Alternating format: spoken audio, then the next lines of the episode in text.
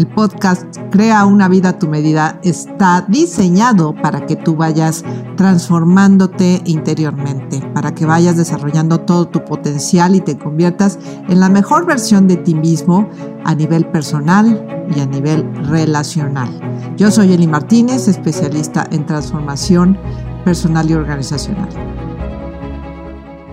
¿Cómo están estimados amigos? Yo soy Eli Martínez y pues en vista de esta dinámica que hizo Valeria en Instagram, donde ustedes votaron porque habláramos del síndrome del corazón roto. Ah, sí, en pleno febrero, donde estamos hablando del amor.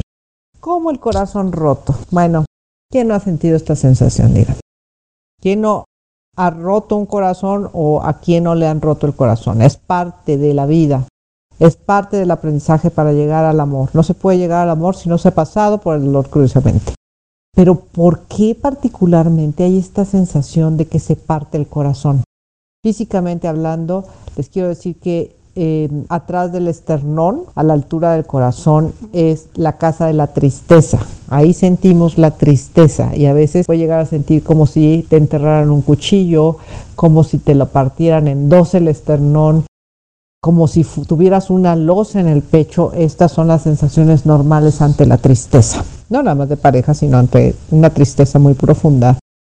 Es difícil terminar una relación, sobre todo aquellas que han sido importantes, donde estábamos enamorados, donde a lo mejor no esperábamos un rompimiento, donde estábamos confiados en que todo iba bien y de repente sas o te abandonan o te bloquean del WhatsApp o desaparece la persona.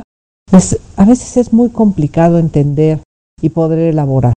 Sin embargo, cuando tú te das el tiempo para procesar el duelo, entendiendo que un duelo amoroso duele, no mata, que vas a salir tarde o temprano, que te das el tiempo para experimentar las emociones que estás, que estás eh, pasando y escribirlas. Me siento solo, me siento abandonado, me siento traicionado, me siento deprimido, me siento triste, Em, muchas veces el problema es, y sobre todo para las mujeres, el hecho de no sentirse elegidas, de por qué se fue con otra, por qué, qué tengo mal yo, por qué ya no me está buscando esta persona. Bueno, de ellos y ellas, pero es más común, lo veo más comúnmente en mujeres. Y evidentemente, pues muchas personas pueden caer incluso en conductas de riesgo, así como depresión, como ganas de morir, como eh, adicciones, ya sea alcohol, drogas, cigarrito, en fin, cualquier cosa para olvidar momentáneamente.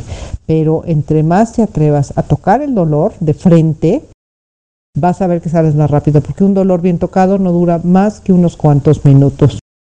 Entonces yo te invito a que incluso cierres los ojos y te des el permiso de inhalar este dolor y sentirlo en el pecho y luego inhalar amor. Una vez que ya tu pecho esté lleno de este dolor, después puedes inhalar amor con un color blanco para que también le des espacio a esto. Nadie se muere de amor, nadie se muere de una terminación. Puedes aprender incluso mucho de una pérdida porque cada pareja te va enseñando algo y a veces nos vienen a enseñar que tenemos problemas de baja autoestima, de no creernos merecedores, de tener poca tolerancia a la frustración. En fin, lo vamos a, las parejas nos vienen a mostrar aquello que tenemos que resolver en nuestra vida. Eh, ahora, pues les voy a dar también otros tips para que ustedes puedan salir adelante, aparte de tocar el dolor. Aléjate de las redes sociales, por favor. De verdad, esto detona la obsesión de una manera tan sencilla. Eh, pon contacto cero. No, es que cómo lo voy a bloquear, va a pensar que soy una inmadura. Que te importe un comino lo que piense el otro, ya no está contigo. Y eso es lo primero que hay que aceptar, ya no está contigo. No, pero es que dejó la puerta abierta. Bueno, pues si en un momento va a regresar, pues regresará, pero en este momento no está contigo. Y cuando aceptas esta parte, puedes darle eh, principio al duelo y también, por favor, contacto cero. Pídele a tus amigos que no te hablen de él o de ella Prueba la, meditación, prueba, que ya sé que es muy trillado, pero puedes probar con el mindfulness, que está muy de moda, que son meditaciones cortas. Haz actividades que disfrutes, cosas nuevas. citas contigo, esto me encanta, porque créanme, yo, yo lo hago, yo lo he hecho muchas veces y me encanta. Vete a un restaurante sola, vete solo, vete a un viaje, eh, conoce gente nueva, atrévete a conocer gente nueva, rodéate de círculos nuevos, diferentes, ya sea a través de clases de algo, a través de realizar un hobby, de tal manera que vayas enriqueciendo tu vida.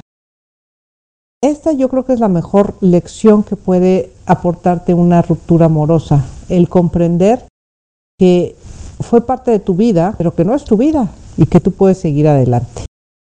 Si tienes temas de autoestima, pues es importante que sigas trabajando, tomando cursos, tomando terapia, para que puedas salir adelante más fácilmente.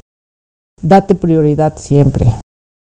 Encuentra una buena terapia si también estás viendo que no estás pudiendo resolver el tema de una manera adecuada.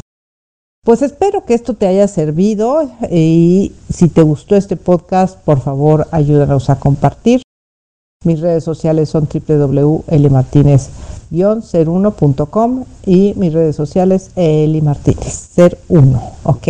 Muy bien, chicos. Acuérdense, nadie se muere de amor. Hay que seguir adelante. La vida siempre sigue y además tú estás en relación con tu proceso de vida, no con una persona en particular. Bye bye.